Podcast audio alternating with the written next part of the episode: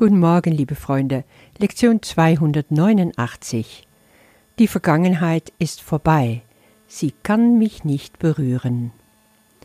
Und wir sind wieder beim Abschnitt Was ist der Heilige Geist? In der vierten Paragraph heißt es, von der Erkenntnis, wo er von Gott gestellt ward, ruft der Heilige Geist dir zu, Vergebung über deinen Träumen ruhen und dich der geistigen Gesundheit und dem Geistesfrieden zurückerstatten zu lassen. Der Heilige Geist ruft dir zu. Hörst du seine Stimme? Was sagt er zu dir? Vergebe deine Träume. Wie kannst du deine Träume vergeben? Vergebe die Welt. Vergebe alles, was du wahrnimmst. Und diese Art der Vergebung heißt, sehe, dass es nichts ist, dass es nie geschehen ist, dass es da nichts gibt außer der Liebe Gottes. Das ist die wahre Vergebung. Ich denke oft, es gibt so Stufen, ne, wo Jesus uns durchführt im Kurs. Wir schauen auf Menschen, wovon wir denken, die haben uns etwas angetan. Oder wir sehen Situationen, wo wir voller Hass und Zwiespalt sind. Und immer da geht es um Vergebung. Und zunächst sagen wir, oh ja, okay. Ich vergebe. Ich bin bereit, anders hinzuschauen. Aber wir kommen unweigerlich an den Punkt, wenn wir wissen, dass wir diese ganze Welt selber erschaffen haben, durch unsere falsche Wahrnehmung, durch unsere Lügen von den Sinnen, dass wir da nicht mehr drum rumkommen, um zu erkennen, dass Vergebung gar nicht nötig sein kann, weil alles schon so, wie es ist, perfekt ist. Und wenn ich das so noch nicht sehe, wenn ich die wirkliche Welt nicht wahrnehme, dann heißt es, habe ich noch nicht genug vergeben. Da beißt sich die Katze im Schwanz, kannst du sagen. Naja, ich glaube, auch da ist es eine Frage von, was hörst du in dir? Ich habe schon so oft erfahren, und ich sehe das auch bei anderen Menschen, mit denen ich viel darüber rede, dass Vergebung etwas ist, was in dir wächst, was immer größer und heiliger wird, je nachdem du bereit bist, es den Heiligen Geist auch zu überlassen in dir.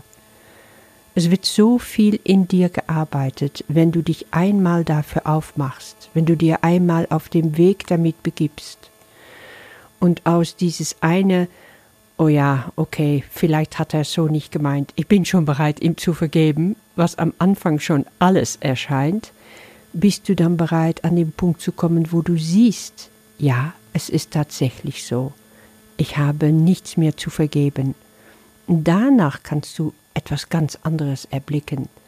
Wenn die Welt vergeben ist, wenn deine Träume vergeben sind, dann hörst du auch, was der Heilige Geist dir da sagen will. Du kriegst deine Geistesgesundheit wieder. Der Heilige Geist wird dir das alles schenken, wenn du ihm mehr Glauben schenkst als dein Ego. Geistesfrieden und Geistesgesundheit, das ist was du erhalten wirst. Und zurückerstattet heißt, du hast es schon mal gehabt, nur hast du es mal verloren. Du hast vergessen, wie das ist, aber du kriegst es wieder. Ja, Vergebung ist einfach der Schlüssel. Immer wieder. Es ist einfach das Werkzeug des Heiligen Geistes. Du siehst jetzt, meine Träume sind nicht real. Du erkennst an, was es wirklich ist. Natürlich ist es Fleißarbeit. Es erfordert Disziplin, es erfordert guter Wille, um immer wieder aufs Neue zu wählen, dir bewusst zu machen, was läuft. Es wird Tage geben, da geht dir das leicht von der Hand und andere, wo es mehr Anstrengung bedarf. Aber mache es unabhängig davon, wie du dich fühlst, weil wenn du immer nur nach deinem Gefühl gehst, wird sich nie etwas verändern. Das Ego liebt es einfach viel zu sehr, dich schlecht fühlen zu lassen, die vorzuspiegeln, dass sich nie was ändern wird, dass alles umsonst ist, glaube es ihm einfach nicht. Auch da benutze ich dann gerne ein Gebet. Heiliger Geist, vergib mir. Es tut mir leid. dass ich mein Ego wieder mal mehr geglaubt habe als dich. Aber ich komme jetzt zu dir. Ich lege alles bei dir ab. Ich vertraue, dass dein Weg wirklich mein Weg zu Gott ist. Ich will in der Liebe bleiben, egal was mein Ego sagt. Ich liebe dich und ich danke dir.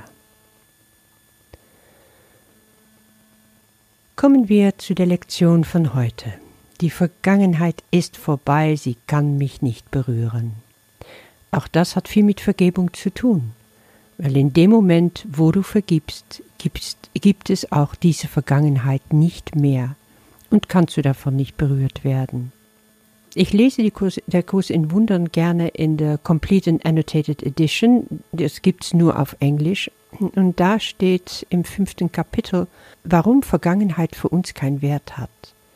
Er redet da über karmische Theorien. Die bergen in sich die Gefahr, dass man damit in die Vergangenheit schaut, um eine Erklärung für das Jetzt zu finden.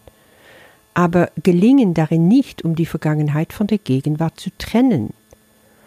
Die Vergangenheit aber kann keinen Zukunft generieren, weil immer, wenn du vom einen Augenblick ins nächste Augenblick wechselst, dann gibt es den vorigen Augenblick schon nicht mehr.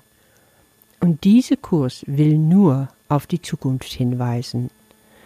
Das ist eine klare Aussage und macht uns auch nochmal deutlich, warum gerade das Hier und Jetzt so wichtig ist, in Hinblick auf die Zukunft, auf das, was kommen will wenn ich die Gedanken über die Vergangenheit immer wieder in mir hochkommen lasse, wenn ich das zusammenbaue, dann bin ich immer wieder in der Vergangenheit. Aber das ist doch verrückt.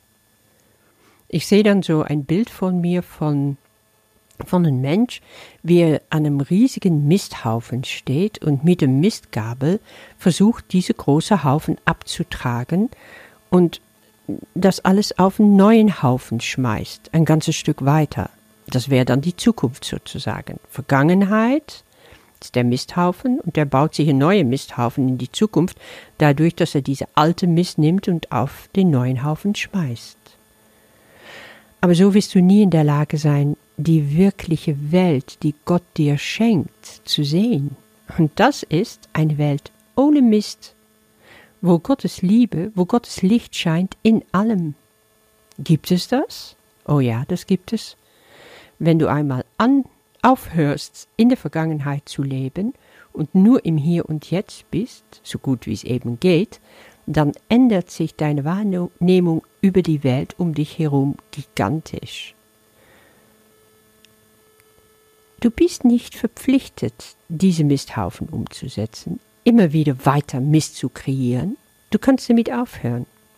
Du hast das Werkzeug dazu, was extrem effektiv ist, viel effektiver als so ein Missgabel. Und dieses Werkzeug heißt Vergebung. Vergebe ich mein Mist, statt es wieder in die Zukunft rüber zu, dann verwandelt sich der Mist in Gold. Und das ist die Arbeit des Heiligen Geistes. Der kreiert aus, Gold, aus Mist Gold.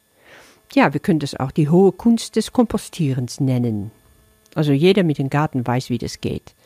Um richtig gute Kompost zu machen, braucht es Zeit, Geduld, viel Wärme und alles ruhen lassen.